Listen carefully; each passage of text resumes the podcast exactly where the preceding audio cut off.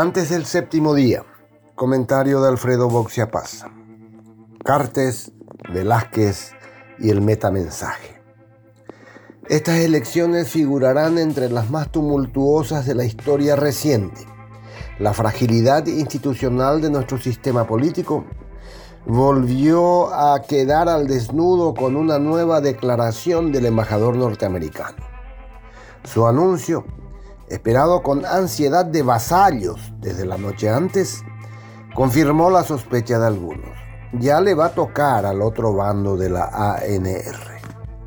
Y le tocó a Hugo Velázquez lo que dejó al oficialismo tan estuporoso como había quedado el cartismo hace unos días. Los colorados eufóricos de ayer son los deprimidos de hoy, y viceversa. La única diferencia es que ahora los de Honor Colorado tienen que disimular un poco su alegría. Festejar en exceso sería darle plena legitimidad a una descalificación que también afecta al jefe del movimiento. Igual, supongo que Santiago Peña estará maldiciendo la idea de haber dicho hace unos días que a la gente no le preocupa lo que diga la embajada americana. La antigua aseveración nativa es cambiante la política, se aplica bien aquí. Lo que no cambia es la vergüenza. Los paraguayos avergonzados de ayer somos los mismos avergonzados de hoy. Nada de lo que vemos nos era desconocido.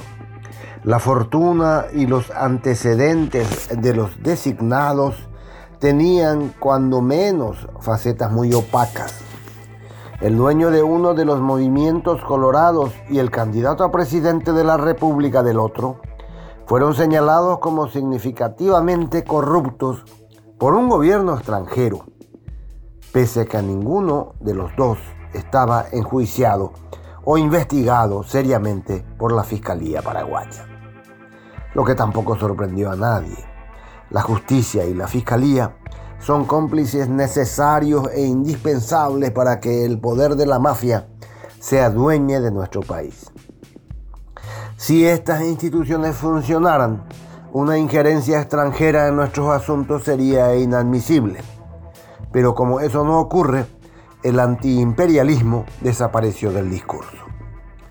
Así que la, la, sorpresa no proviene tanto de que otro gobierno intervenga en la política nacional, sino de que el Departamento de Estado haya tomado la decisión de apuntar a lo más alto de nuestro pequeño establishment.